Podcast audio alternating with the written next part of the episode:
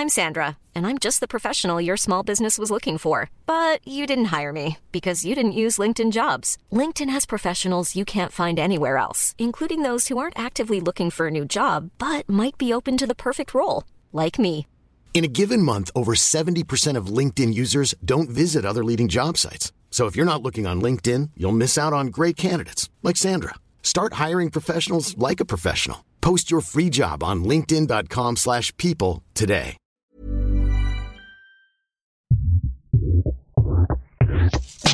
Salut, c'est Thomas Rozek.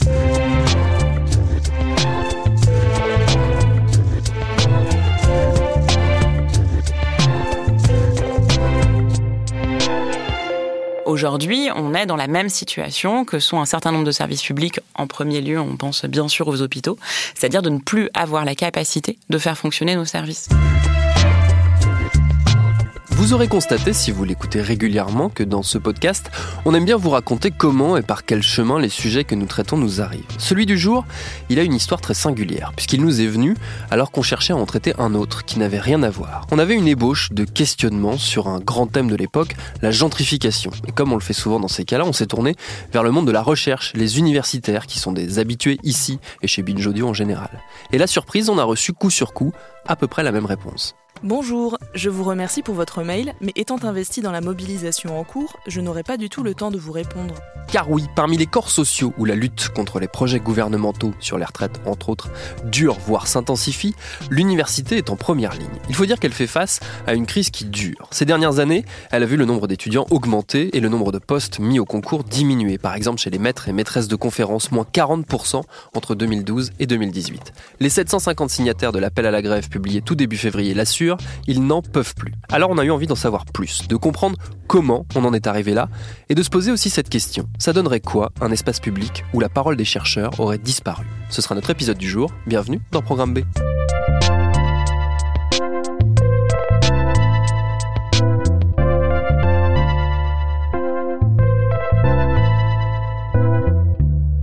Nos invités avec un S car elles sont deux, c'est d'un côté Marie Sonnette, maîtresse de conférence en sociologie à l'université d'Angers, et Myriam, c'est pas son vrai prénom, on l'a anonymisé à sa demande. Elle est docteur sans poste, titulaire d'un doctorat en sociologie également, mais précaire. J'ai commencé par leur demander de nous détailler les motivations de ce mouvement. C'est Marie qui répond en premier. De manière générale, déjà, c'est la question de la réforme des retraites, Ouais. euh, parce que euh, les chercheurs euh, vivent dans le même monde social qui aujourd'hui est très clairement attaqué par un gouvernement qui est en train de détruire patiemment l'ensemble de nos droits sociaux. Et en fait, on a été, en fait, on est particulièrement touché par cette réforme des retraites et par d'autres réformes générales. Je vais, je vais expliquer. La réforme des retraites, déjà parce que nous, en tant que- qu'enseignants-chercheurs, euh, euh, on rentre dans le monde du travail extrêmement tard. C'est-à-dire que le- la moyenne de recrutement, euh, elle est euh, à 34 ans aujourd'hui pour devenir euh, maître de conférence ou pour devenir euh, euh, chargé de recherche, avec la question de la précarité qu'on expliquera plus tard, qui fait que l'entrée en poste est de plus en plus tard. Donc forcément, ça va énormément jouer Oui. sur nos retraites. Et donc aujourd'hui, moi, on me promet, quand je fais le calcul, une retraite vers 70 ans à euh, 1100 euros par mois.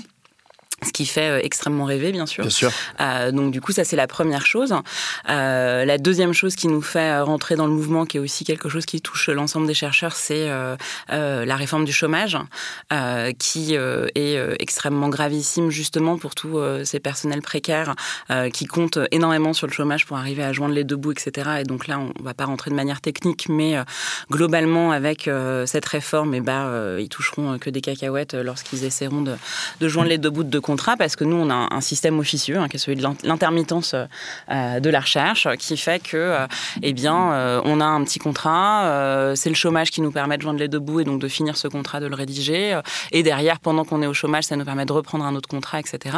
Mais ça, euh, bah, aujourd'hui, avec la réforme du chômage, vu que Mm. ce sera plus simplement calculé sur les mois où on a travaillé, mais aussi sur les mois de non-activité, dites de non-activité, euh, eh bien forcément, ça viendra euh, baisser euh, très largement euh, les droits au chômage des chercheurs les plus précaires.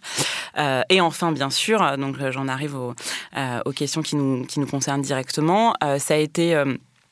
depuis euh, un certain nombre d'années, euh, eh bien, euh, une destruction en règle du service public de l'enseignement et de la recherche avec une université euh, ouverte à toutes et tous, notamment cette dernière année avec Parcoursup, donc le fait d'introduire le principe de sélection pour les étudiants alors qu'on défend un, un, service public de l'enseignement supérieur, c'est-à-dire le fait que n'importe quel étudiant qui a son bac peut rentrer à l'université, étudier la discipline qu'il souhaite et faire lui-même sa propre expérience. La Parcoursup ne permet plus ça et notamment avec des logiques de discrimination géographique avec les étudiants de banlieue, les lycéens de banlieue qui ne peuvent pas venir sur Paris, ce genre de choses qui sont extrêmement graves pour nous. Euh, la question de l'augmentation des frais d'inscription. Mmh pour les étudiants étrangers, euh, ce qui est une discrimination euh, d'origine euh, nationale absolument catastrophique pour nous, encore une fois, dans, dans cette optique d'université ouverte à toutes et tous, mais aussi qui préfigure le fait que commence à être discuté le fait que l'université doit être financée par ses usagers, donc finalement plus un service public, c'est-à-dire euh, le service public, il est financé par les impôts, euh, c'est-à-dire que les plus riches payent plus que les plus pauvres et permettent à tout le monde d'aller à l'université. Aujourd'hui, on est en train de nous dire va y avoir des diplômes qui vont coûter 4 000 euros, 5 000 euros, et donc d'avoir un système à l'américaine où euh, les étudiants doivent prendre des prêts pour faire des études, sachant que la situation des étudiants est extrêmement préoccupante, hein, et on l'a vu en novembre avec l'immolation d'un étudiant qui nous a tous touchés parce que ça nous rappelle la situation de tous nos étudiants qui subissent une précarité euh, indescriptible, avec des conditions de vie euh, extrêmement difficiles, et là où en plus on est en train de leur dire, ben, en plus vous allez devoir payer. Euh, donc il y a tout ça.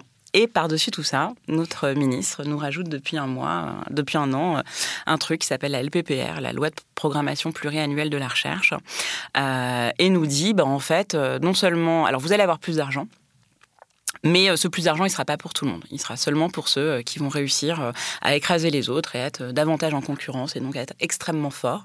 Eux, ils auront plus d'argent. Les autres, par contre, bah, va falloir juste travailler plus et notamment travailler plus, ça veut vouloir dire bah, enseigner davantage, faire ce qu'on estime être les basses tâches. Et donc ça, c'est Emmanuel Macron qui l'annonce hein, en disant va y avoir plus d'évaluation. Ceux qui les réussiront bah, auront plus d'argent, ceux qui les rateront bah, en auront moins. Et Antoine Petit, le PDG du CNRS, donc le Centre national de la recherche, euh, qui est euh, un des établissements principaux recruteurs de chercheurs euh, et producteurs du coup de, de recherche en France, qui nous dit, eh bien, cette loi, elle doit être inégalitaire et darwinienne. Euh, il écrit une tribune, c'est-à-dire c'est pas un mot qui lui échappe, mm. parce que maintenant il essaie de dire oulala, là là, c'est pas ce que j'ai voulu dire. C'est une tribune qu'il publie dans euh, les Échos euh, en, en, utilisant ces mots-là, donc en reprenant un, une rhétorique euh, qui nous semble extrêmement dangereuse hein, du darwinisme social, hein, c'est-à-dire une loi de la jungle, c'est-à-dire ceux qui arriveront auront plus d'argent et les autres non. Et donc ça, pour nous, c'est extrêmement grave parce que euh, aujourd'hui, nous, ce qu'on demande euh, depuis euh, au moins une vingtaine d'années, c'est d'avoir plus de collègues parce qu'aujourd'hui, les... on rentrera dans le, dans le détail des chiffres, les établissements fonctionnent euh, de plus en plus et presque majoritairement sur euh, des enseignants euh, vacataires et on demande plus de moyens pour faire de la recherche sur un temps long. C'est-à-dire mmh. que faire de la recherche uniquement par projet, comme on est en train de nous le proposer, comme la LPPR nous le propose encore plus, c'est-à-dire on se bat pour avoir de l'argent, si on a de l'argent, on, fait, on arrive à sortir nos et ça dure deux ans, trois ans, bah on sait que c'est inefficace. C'est-à-dire qu'on sait que eh ben, on est tout le temps en train de courir après de l'argent, euh, on n'arrive pas à faire vraiment nos recherches parce que dès qu'on a cet argent, bah, on l'utilise finalement à redemander d'autres enveloppes, etc. Donc on n'arrive pas à les faire, etc.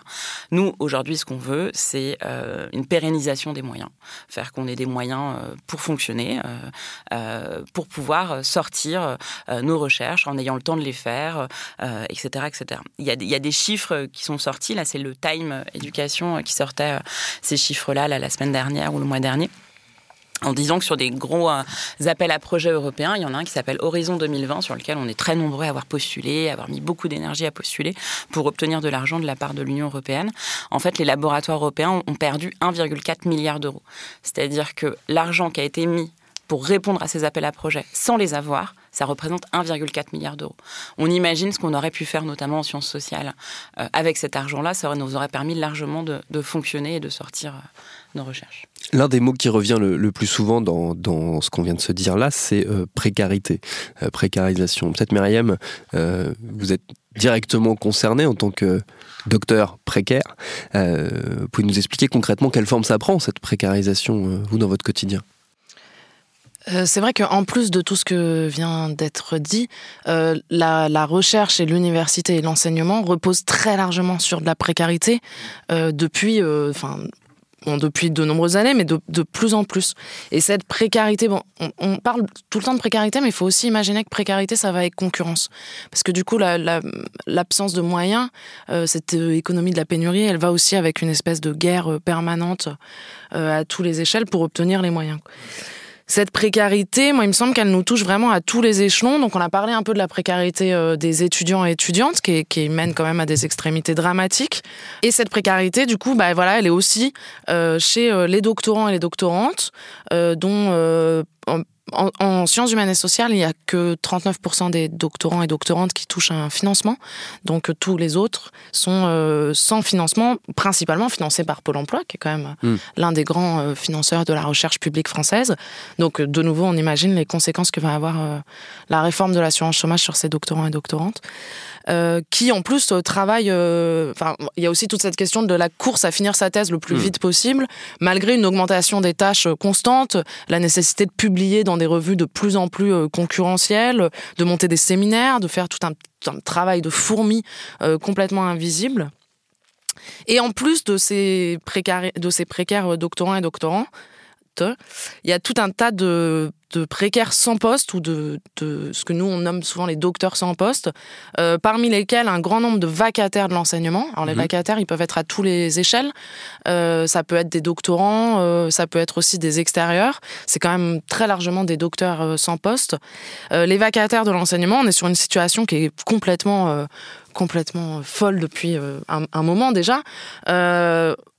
En gros, on estime qu'il y a 130 000 euh, vacataires de l'enseignement par an dans nos établissements euh, d'enseignement, euh, dont 17 000 ont au moins la charge d'un mi-temps de MCF, de maître de conférence. Donc ça veut dire qu'il nous manque un nombre de postes incroyable. Ces vacataires de l'enseignement n'ont pas de, de statut au sein de l'établissement. Ils sont payés plus ou moins à la tâche, euh, légèrement en dessous du SMIC, et ils sont payés en une ou deux fois par an, donc généralement à la fin du semestre, voire six mois après la fin du semestre, quand ils et elles sont payés, puisqu'il y a encore énormément de cas où ils ne sont pas payés. Euh, ils n'ont aucune protection sociale, la plupart du temps pas de contrat. Et donc, euh, pour certains, euh, c'est des statuts d'auto-entrepreneur. Euh, voilà. Moi, dans mon département de sociologie, on estime, donc, il y a 1900 heures qui sont données par des vacataires. Donc, par des vacataires, c'est-à-dire ni par des doctorants hmm. contractuels, ni par des ATER, donc qui sont les, attachés temporaires d'enseignement et de recherche, ni par des, des, titulaires de la fonction publique. ça veut dire qu'il nous manque concrètement, sur un département de sociologie, 10 postes de titulaires à temps plein.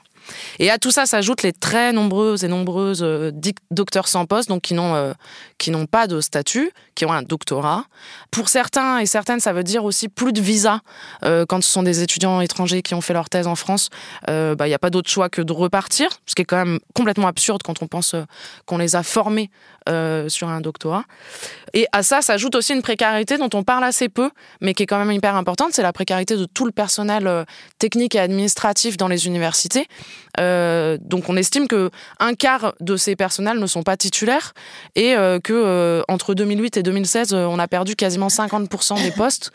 donc c'est quand même assez dramatique. En gros à tous les échelons. Quoi. Comment est-ce qu'on en est arrivé là? J'imagine qu'il n'y a pas une réponse simple, claire et précise là-dessus. Que c'est une, situation qui s'est aggravée qui au fil des années. Mais est-ce qu'on a une voie, un début de réponse au moins? Alors tout ça, euh, ça rentre euh, dans les années 90 avec un processus qu'on a appelé le processus de Bologne et qui a euh, commencé à faire rentrer une vision plus libérale de l'université. Euh, avec notamment, euh, alors sous prétexte d'européanisation de l'université, ça a été la première réforme assez forte là-dessus. Ça a été en 2003 avec la réforme du LMD, donc licence, mmh. master, doctorat. Donc on a cassé un certain nombre de nos diplômes, notamment on avait deux diplômes intermédiaires qui étaient le DUG et la maîtrise, qui permettaient notamment aux étudiants bah, finalement de, de en deux ans, puis de, enfin, voilà, de pas forcément devoir faire trois ans direct puis ensuite deux ans direct pour pour valider des diplômes, mais d'avoir des diplômes intermédiaires qui là ont été ont été cassés.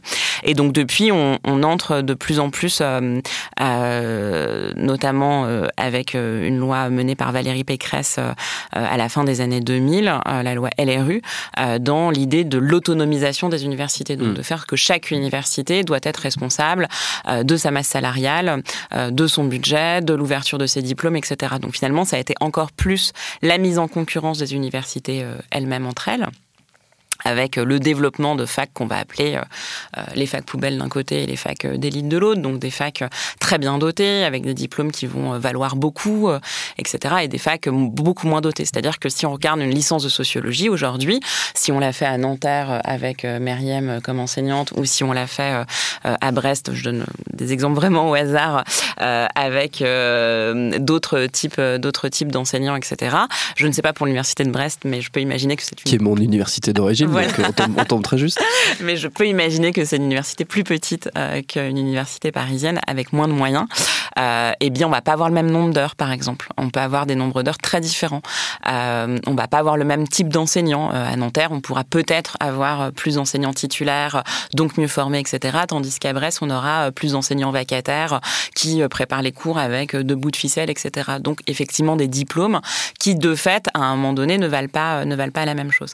Avec Parcoursup, euh, avec euh, la réforme aujourd'hui du bac et les E3C dont on entend beaucoup parler euh, dans l'enseignement secondaire, etc., on voit vraiment qu'on tente de développer bah, des parcours qui vont être des parcours d'excellence, tandis que d'autres lycéens puis étudiants auront des parcours beaucoup moins d'excellence et beaucoup plus difficiles, avec beaucoup plus de sélection. et donc, eh bien, en fonction du bac qu'on aura choisi, de toutes les combinaisons d'options et du, de, la note de, de E3C qu'on aura fait, si on l'a fait dans un bon lycée ou pas, on pourra être bien classé sur Parcoursup et donc aller dans une bonne université, au hasard la Sorbonne. Euh, et si on a mal fait ça, et si on a eu la malchance de naître euh, à Aubervilliers euh, où j'habite euh, plutôt que dans le centre parisien, eh bien on ira dans une université où le diplôme le diplôme vaut moins. Et ça, on, trouve que bah, c'est une rupture du service public, c'est-à-dire c'est une rupture du principe d'égalité du service public, et c'est contre ça qu'on se bat. Aujourd'hui, on est dans la même situation que sont un certain nombre de services publics. En premier lieu, on pense bien sûr aux hôpitaux, c'est-à-dire de ne plus avoir la capacité de faire fonctionner nos services.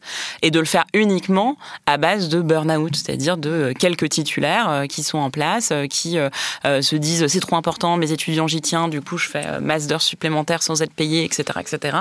À base de précaires qui se disent moi comme je veux avoir un poste, et eh ben, je vais m'accrocher et je vais pas dire non. Et si on me demande de venir corriger des copies, surveiller des partiels, alors que c'est pas dans mon contrat, je suis pas payé pour, je le fais parce que je veux être bien vu. Mais euh, tout ça, au final, on n'est même pas sûr que ces précaires auront un poste. Et en fait, on fait circuler quelque chose qui, euh, qui marche sur la tête et qui euh, ne, va plus, ne va plus fonctionner. C'est pour ça qu'aujourd'hui, nous, ce qu'on dit, c'est on ne veut plus faire fonctionner ce système-là. On refuse à partir de maintenant, et notamment on a donné la date du 5 mars comme le début d'une date où on va dire l'université et la recherche s'arrêtent. On, on, veut s'arrêter parce qu'on ne veut plus faire fonctionner ce système qui exploite. Alors c'est 130 000 vacataires, comme le dit disait euh, Myriam à l'instant, euh, on ne veut plus euh, cautionner ce système qui fonctionne sur le fait que 130 000 personnes sont payées en dessous du SMIC, du taux horaire du SMIC, pour être face aux étudiants et faire fonctionner les formations notamment. L'une des, corollaires de, ce mouvement et, nous le point de départ de notre réflexion, c'est euh, le fait qu'on ait reçu beaucoup de réponses. Comme nous, on sollicite énormément d'universitaires et de chercheurs dans nos émissions. Euh, on a reçu beaucoup de réponses ces derniers temps nous disant Je suis désolé, le sujet m'intéresse, c'est évidemment au cœur de mes recherches, mais je n'interviendrai pas car je suis euh, actuellement en grève ou impliqué dans le, dans le mouvement de grève et donc je limite mes, mes prises de parole. Est-ce que c'est un des leviers d'action de justement de faire de montrer ce que serait un espace public, euh, de parole publique, sans la parole des universitaires, des scientifiques et des chercheurs. Bah exactement. Enfin moi votre message, euh, il m'a fait hyper plaisir quand vous m'avez expliqué ça pour nous inviter euh, parce qu'on s'est dit eh bah en fait on montre que ça marche quoi. Parce qu'on montre ce que ça fait une, une société euh, une société civile sans chercheurs, c'est-à-dire sans chercheurs pour venir parler et vulgariser leurs recherches, expliquer comment le monde fonctionne, ou en tout cas participer à la compréhension du monde et de ses logiques sociales, etc. donc bien entendu que ça montre que faire la grève, ça a une utilité parce que ça montre que ce serait une société euh, où on serait encore moins euh, financé, etc. Et puis, ça montre que les collègues enfin quand je dis les collègues, on collectivement comprend ce que ça signifie faire la grève. C'est-à-dire c'est pas seulement ne pas aller en cours, mais continuer à faire ses recherches de son côté, etc. Non, c'est arrêter de vraiment travailler, arrêter cette prise de parole publique et donc consacrer du temps à la mobilisation. Et là, bah voilà, Myriam et moi, on peut témoigner que depuis le 5 décembre, on est à plein temps sur la mobilisation parce que ça prend du temps de populariser tout ça, de se joindre aussi sur les collectifs interpro, interprofessionnels, donc d'aller parler et se joindre aux travailleurs de la RATP ou de la SNCF, mais aussi aux collègues du secondaire, etc. Et donc, bah, quand on fait ça, on peut pas effectivement répondre à des interviews ou continuer notre travail normalement comme si de rien n'était. Et je pense que l'année 2019-2020 sera une année dont on se souviendra longtemps sur cette mobilisation, voilà, et qu'on espère bien sûr victorieuse. Est-ce que ça montre aussi euh, l'utilité très concrète euh, du travail de recherche qui est fait en France. L'utilité, j'entends, pour tout le monde, euh, ce qui est souvent un point de critique euh, qui pourrait être objecté par euh, certains qui s'opposent à ce mouvement de grève, qui diraient finalement à quoi ça sert tous ces chercheurs, toute cette recherche, tout ce savoir qui n'est pas accessible à tous ou qui l'est mais sans l'être. ça montre aussi la disparition de l'espace public, le fait de ne pas prendre la parole et de ne pas venir, comme vous disiez, expliquer le monde, aider à, mieux comprendre le monde. Ça montre aussi ça. Ça montre qu'en fait ce savoir, il est utile à tous. Je pense que si on en arrivait aussi, comme un, peu les, les revues de sciences humaines sociales l'ont initié à arrêter de produire tout simplement de la connaissance euh, et à arrêter de produire cette connaissance qui quand même est, reste accessible, il me semble, à une grande partie de la population dans les bibliothèques, euh, sur les, portails internet, etc.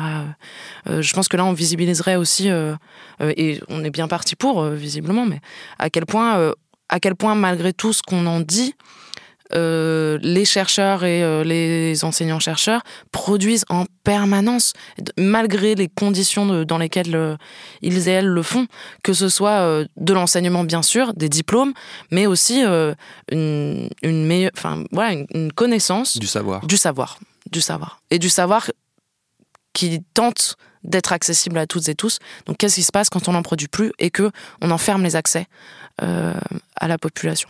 On est quand même, euh, on le sait, euh, dans une période euh, pas spécialement réjouissante en termes de perspectives euh, d'avenir, euh, etc. Et euh, la recherche a une, une place extrêmement importante pour arriver à, à trouver des débouchés à cette période-là. voilà. Et donc, que ce soit sur des questionnements qu'on peut paraître, qui peuvent paraître primordiaux, etc., comme le changement climatique, bien sûr la recherche médicale, etc., mais euh, faut pas mettre de côté les sciences humaines et sociales qui permettent, eh bien, euh, plus d'esprit critique, d'ouverture sur le monde, de compréhension de ces logiques de domination et d'inégalité. Et euh, nous, on estime que notre rôle social, il est euh, extrêmement important et qu'un monde sans recherche et sans chercheurs qui enseignent euh, aux étudiants euh, les euh, conclusions euh, de la recherche la plus en pointe, c'est-à-dire vraiment, euh, ce serait catastrophique. Et je pense que ici, vous êtes bien bien placé pour le savoir quand on sait à quel point aujourd'hui les podcasts et ces nouveaux médias s'appuyant à l'ère du numérique, etc., valorisent et vulgarisent le, le, le compte rendu de ces recherches. On voit à quel point il y a un écho pour ça parce que sinon euh, on n'existerait pas mutuellement ici euh, et euh, vos émissions montrent bien à quel point on est dans un aller-retour permanent entre la production de ce savoir et qui avance à vitesse grand, grand V. Voilà par exemple la question des études de genre, de l'intersectionnalité ou ce genre de choses nous permettent de beaucoup mieux comprendre les logiques de domination, d'exploitation, d'inégalité et donc d'arriver à les résoudre ou espérer les résoudre et en tout cas donner des armes aux plus faibles pour résoudre ces logiques-là.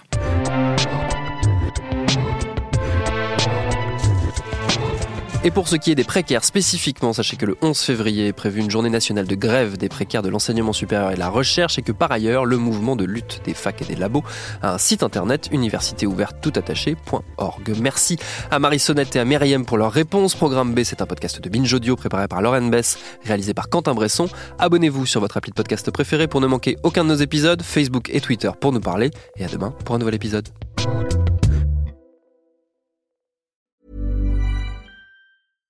This is the story of the one. As head of maintenance at a concert hall, he knows the show must always go on. That's why he works behind the scenes, ensuring every light is working, the HVAC is humming, and his facility shines. With Granger's supplies and solutions for every challenge he faces, plus 24 7 customer support, his venue never misses a beat. Call quickgranger.com or just stop by. Granger, for the ones who get it done.